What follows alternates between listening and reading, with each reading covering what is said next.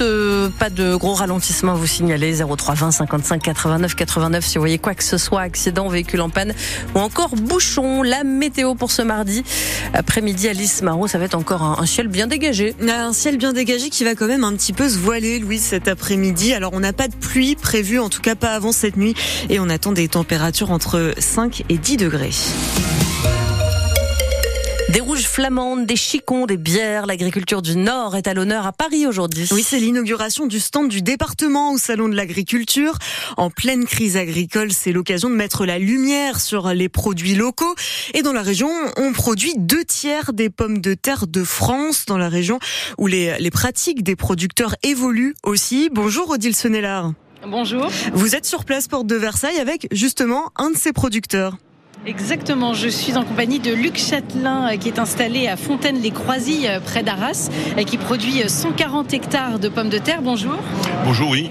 On parlait de, de pratiques qui évoluent. Vous, depuis quelques années, vous avez justement mis en place de nouvelles pratiques pour éviter les pesticides. Est-ce que vous pouvez nous donner un exemple? Oui. Alors l'exemple, c'est par exemple l'un des grands ravageurs de la pomme de terre, c'est le milieu, bien entendu.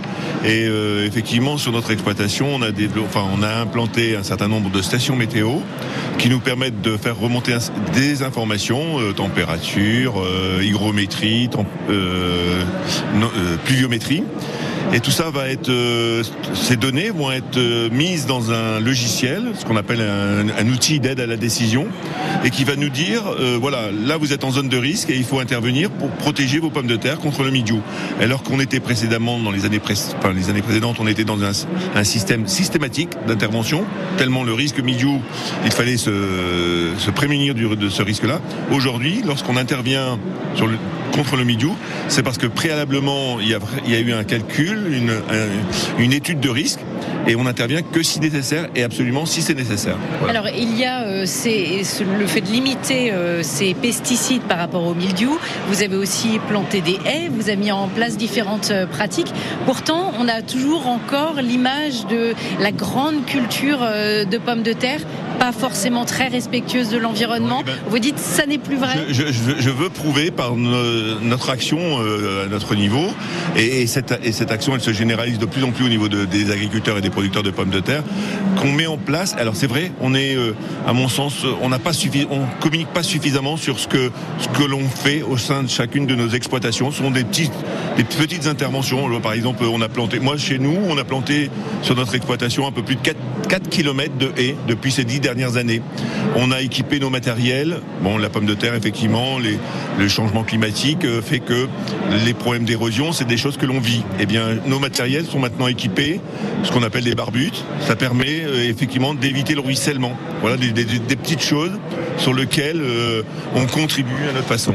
C'est une pratique donc qui sont mises en place notamment par euh, Luc Châtelain qu'on vient d'entendre, producteur de pommes de terre notamment à Fontaine-les-Croisilles. Merci beaucoup Odile Sonnellard en direct du salon de l'agriculture. Le Premier ministre Gabriel Attal sur place aussi ce matin a à nouveau proposé la mise en place de prix planchers sur les matières premières agricoles.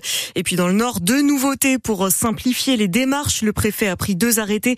Le premier pour que les animaux des éleveurs bovins aient moins besoin de se faire dépister. Le deuxième, c'est pour simplifier le curage des fossés permettre d'intervenir plus vite. De quoi aussi lutter contre les inondations. Les pluies se calment aujourd'hui dans le Pas-de-Calais, mais le département reste en vigilance orange pour les crues. C'est toujours la Canche qui inquiète. La A, la Lissamont et la M sont repassés en vigilance jaune. Un animateur d'Achicourt est suspendu. Il est soupçonné d'agression sexuelle sur des enfants. Ce sont plusieurs élèves qui ont dénoncé les faits pendant une classe de neige en Haute-Savoie.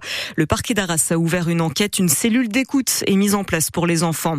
Avez-vous était la cible d'une escroquerie à la rénovation énergétique. Le parquet de Lille cherche les victimes potentielles d'un vaste réseau d'arnaques. Une société de marc en est soupçonnée d'avoir trompé au moins 66 personnes en leur promettant des travaux d'isolation pour finalement ne rien faire ou bâcler le chantier. Trois hommes ont été mis en examen. Les habitants d'Odingan veulent à nouveau entendre sonner les cloches. L'église du village du Boulonnais est en très mauvais état. Des morceaux de béton tombent de ce bâtiment des années 60 typique de la reconstruction qu'on voit très loin avec son clocher en forme de lyre. Alors, sur décision de la mairie, l'accès est maintenant interdit, Mathieu Darrier. Depuis 2013, les trois cloches de l'église Saint-Pierre ne sonnaient plus. Elles provoquaient des dégâts sur le campanile.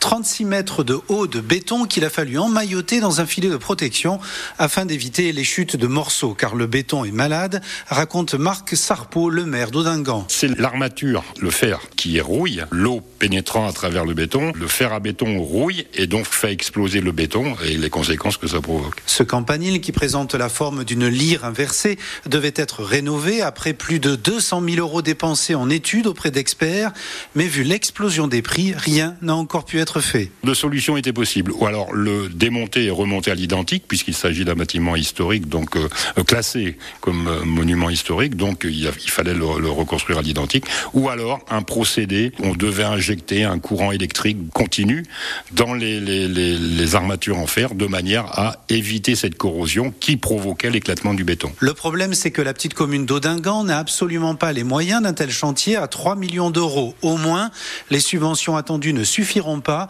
Le maire, qui a déjà essuyé trois refus, aimerait bien que Stéphane Bern et le loto du patrimoine se penchent sur le sort de cette église. Et une réunion a lieu aujourd'hui avec les architectes des bâtiments de France pour sauver le bâtiment.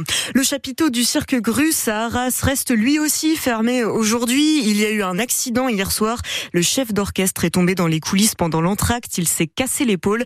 Les spectateurs peuvent être rembourser ou se reporter sur les représentations de Lille, Boulogne ou Dunkerque. Et puis, il va y avoir du spectacle en tennis à Lille aussi ce soir. Le nordiste Lucas Pouille entre en compétition au Play-in Challenger, le tournoi lillois. Il affronte le sud-africain Lloyd Harris sur le cours central à partir de 20h.